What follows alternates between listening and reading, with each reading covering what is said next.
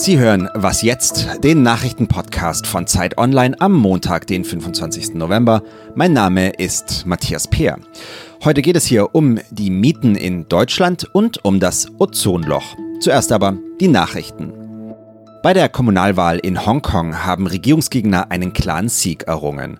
Das Pro-Demokratie-Lager hat sich eine deutliche Mehrheit der Bezirksratssitze gesichert. Die Verbündeten von Regierungschefin Carrie Lam stehen damit vor einer schweren Niederlage. Sie hatten bisher drei Viertel der Mandate. Die Wahlbeteiligung ist mit 71 Prozent so hoch ausgefallen wie noch nie. Beobachter sehen in dem Ergebnis ein Misstrauensvotum gegen Hongkongs politische Führung. Sie ist seit Monaten mit Massenprotesten von Regierungsgegnern konfrontiert.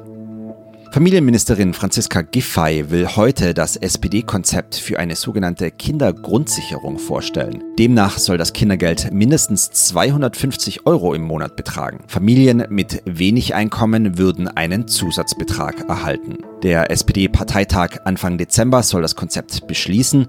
Umsetzen will die Partei die Idee aber erst in der nächsten Legislaturperiode. Redaktionsschluss für diesen Podcast ist 5 Uhr. Diese Episode von Was jetzt wird präsentiert von Harman Kardon. Skandinavisches Design, innovative Technologie und wahre Handwerkskunst. Dafür steht die neue Heimlautsprecherserie Citation von Harman Kardon. Die smarten und kabellosen Lautsprecher schaffen magische Klangmomente in jedem Raum. Guten Morgen und herzlich willkommen zu einer neuen Woche hier bei Was jetzt? Mein Name ist Simon Gaul. Die Mieten in Deutschland sind in den vergangenen Jahren extremst gestiegen. Darüber haben wir ja auch hier im Podcast schon öfter gesprochen. Vor allem für Geringverdiener ist das eine große Belastung. Aber die Frage ist trotzdem, von welchen Zahlen reden wir da eigentlich genau? Wir starten dazu heute einen Schwerpunkt bei Zeit Online. Mieten am Limit heißt er. Und er beschäftigt sich mit der Wohnungskrise in Deutschland und vor allem auch mit den gesellschaftlichen Auswirkungen. Meine Kolleginnen und Kollegen aus dem Daten- und aus dem Wirtschaftsressort, die zeigen Ihnen jetzt für ganz Deutschland, teilweise bis auf Gemeindeebene, was Vermieter bei Neuvermietungen verlangen und eben auch, wie sich diese Zahlen seit 2012 entwickelt haben. Also wo die Mieten ganz besonders stark gestiegen sind zum Beispiel. Mitkonzipiert hat diesen Schwerpunkt Marlies Uken. Sie ist stellvertretende Ressortleiterin für Politik, Wirtschaft und Gesellschaft. Und sie ist jetzt bei mir hier am Telefon. Hallo Marlies. Hallo, guten Morgen. Wo ist es denn momentan in Deutschland am allerteuersten, wenn ich in eine neue Wohnung ziehen möchte? Also wir haben festgestellt, dass vor allem die Metropolen besonders teuer sind. Also man hat in München zum Beispiel inzwischen eine Netto-Kaltmiete von 17,51 Euro. Und das ist viermal so viel wie in der günstigsten Gemeinde in Deutschland im nordrhein-westfälischen Borgendreich. Also die Metropolen, ähm, die gehen inzwischen besonders ab. Interessant ist auch, dass die höchsten Mietniveaus, die ich feststelle, inzwischen halt im Umland von München sind. Also Gemeinden wie Grünwald und ähm, noch vier andere Gemeinden rund um München gehören inzwischen zu den teuersten Orten. Und das ist natürlich wirklich auffällig. Das ist tatsächlich interessant, weil also früher hat man ja so ein bisschen immer dieses Gefühl gehabt, okay, die Großstadt wird zu teuer, dann ziehe ich halt ein bisschen weiter raus ins Umland. Das ist gar keine Option mehr so richtig?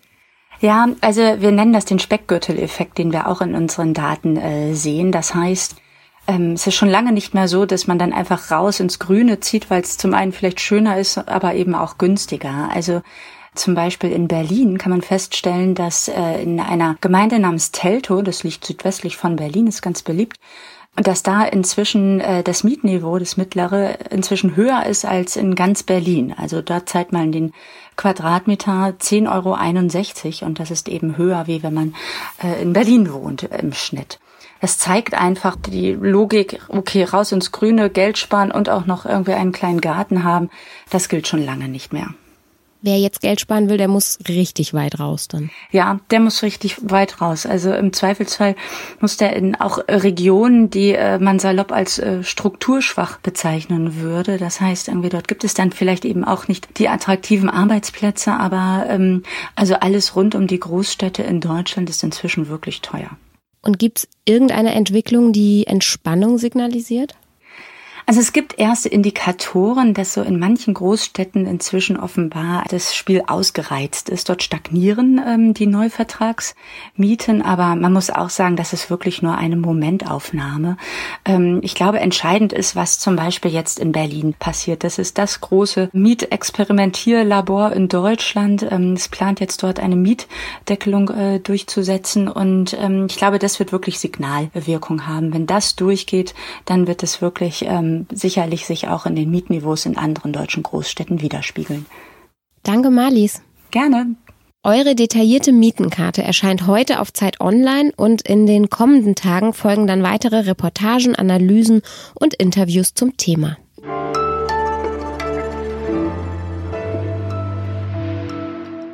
Und sonst so?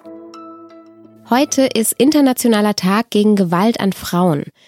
Diesen Tag haben 1981 Feministinnen aus Lateinamerika und der Karibik initiiert und zwar in Erinnerung an einen Vorfall aus dem Jahr 1960. Damals, am 25. November, wurden die drei Schwestern Patria, Minerva und Maria Teresa Mirabal in der Dominikanischen Republik vom militärischen Geheimdienst gefoltert, vergewaltigt und ermordet. Fast 60 Jahre später gibt es immer noch viel Unrecht gegen Frauen. Gewalt in der Partnerschaft zum Beispiel ist auch bei uns in Deutschland ein erschreckend aktuelles Thema. Die Frauenhäuser sind überfüllt und im Jahr 2017 wurden mehr als 100 Frauen von ihren Partnern getötet.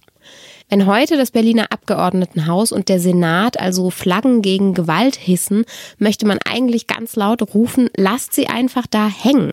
Lasst uns viel häufiger über das Thema sprechen und vor allem lasst uns endlich etwas dagegen unternehmen.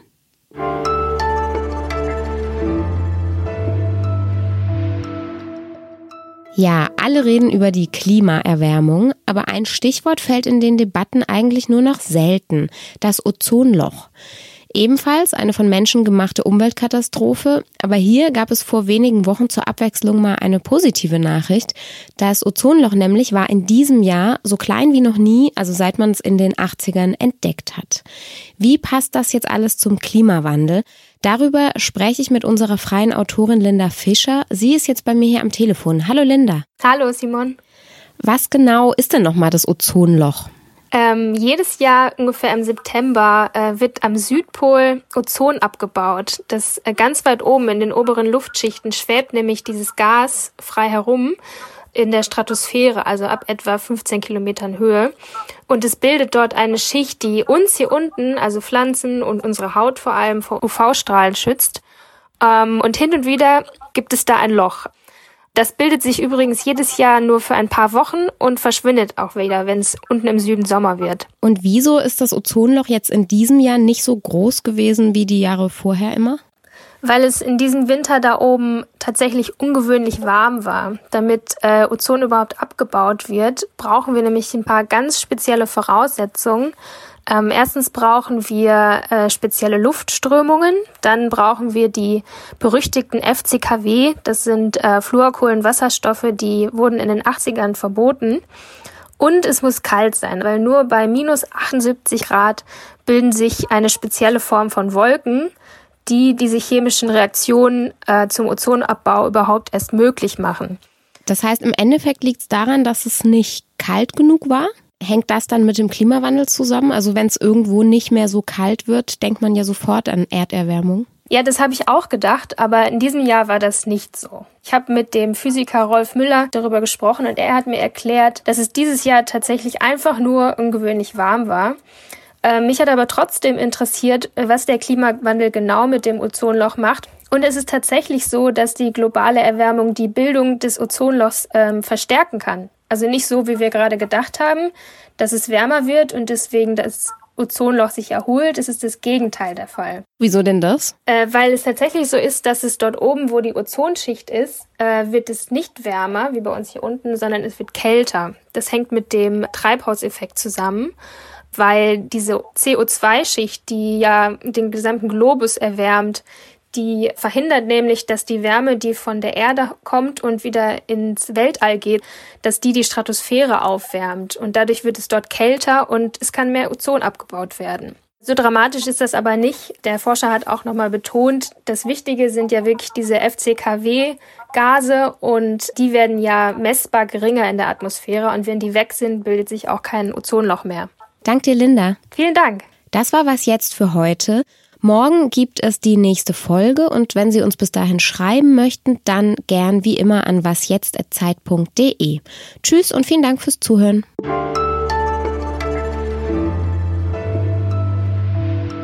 Bisschen kompliziert wie immer. Genau, das ist, das ist Physik. Ich finde, das hat Physik so ein bisschen an sich.